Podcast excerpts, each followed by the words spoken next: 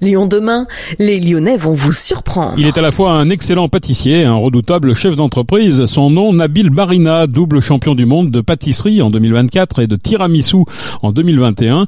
Nabil n'a pourtant jamais ouvert de boutique.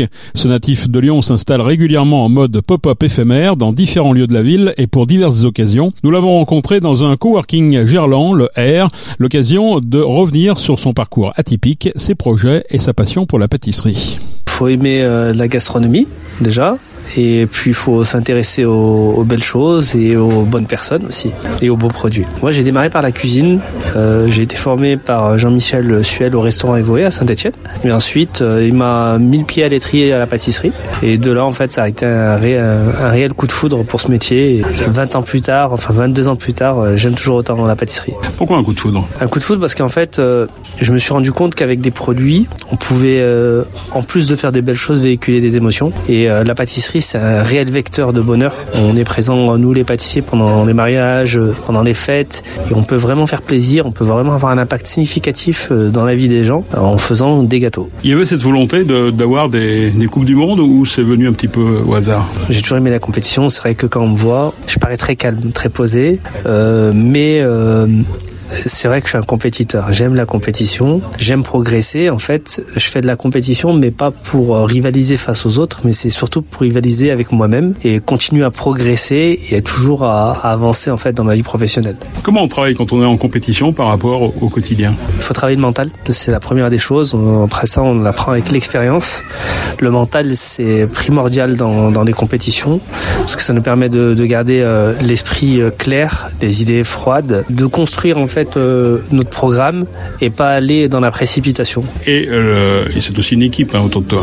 Là, en l'occurrence, pour le dernier championnat du monde, donc le championnat du monde de chocolaterie, glacerie et pâtisserie qu'on a fait à Milan, il y avait euh, Luc avec nous, Charaf et Amaury. On était une équipe, j'étais le, capitaine de cette équipe. Le thème, c'était la musique de chaque nation et nous, on a décidé de d'aborder la French Touch parce qu'il y avait des similitudes en fait avec la pâtisserie qui avait un impact significatif dans le monde et on a décidé en fait pour ce concours de d'avoir une grosse empreinte artistique, créer des nouvelles techniques, mais surtout en fait au niveau de la dégustation, d'être vraiment au top quoi. La compétition elle a commencé en fait en 2021 avec cette Coupe du Monde de la du, tiramisu. Du coup là comment ça s'est passé? En 2021 j'ai gagné le premier championnat du monde de tiramisu, mais euh, c'était juste une étape dans ma vie. En 2022 euh, je suis allé à Abu Dhabi, j'ai fait le défi mondial des chefs pâtissiers, j'ai fini troisième. Ça m'a laissé sur ma faim. Et en 2023 je voulais reprendre une, une je voulais prendre une revanche sur un concours que j'ai perdu en 2017 en équipe de France. Et du coup, euh, on a bossé, on a réfléchi. On a eu une très très bonne équipe, une équipe forte. C'est très important d'avoir une équipe où il n'y a pas d'ego parce que souvent c'est le piège. Là, on, était un seul et même euh, bloc et euh, on a fait la différence en travaillant ensemble. Moi, aujourd'hui, je suis champion du monde, mais ça fait pas de moi le meilleur chef. Ça fait pas de moi le meilleur pâtissier du monde. Ça fait juste de moi un gars qui aime bien faire des concours, qui aime bien se remettre en question. Et aujourd'hui, on a de la visibilité. Et du coup, c'est qu'est-ce qu'on fait de ça? Et mon objectif, c'est de transmettre à la jeune génération, de leur montrer qu'en fait, euh, avec la volonté, on est capable, peu importe le milieu social, peu importe d'où on vient, du moment où on a la volonté de, réussir, on va réussir. Et je crois justement que tu as fondé une école, hein, c'est ça?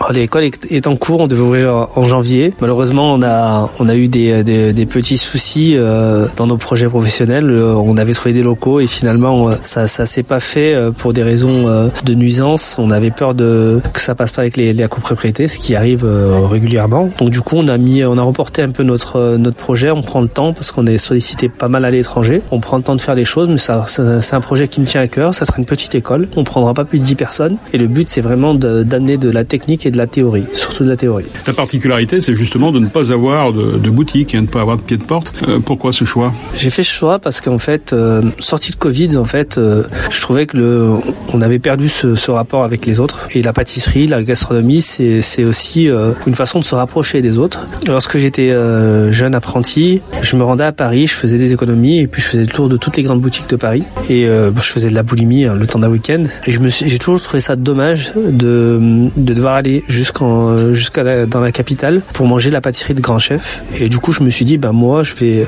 je vais me déplacer parce que je vais aller à la rencontre des gens, je vais voir d'autres régions, d'autres villes, d'autres façons de faire. Et puis je vais aller montrer ce que je sais faire un peu de partout. Et du coup on a on crée du contact, on sociabilise aussi Et les gens nous le rendent plutôt bien et on, aime ça. La seule façon d'acheter tes pâtisseries, c'est, on l'a compris, de, de se rendre à un rendez-vous fixé à l'avance, c'est ça?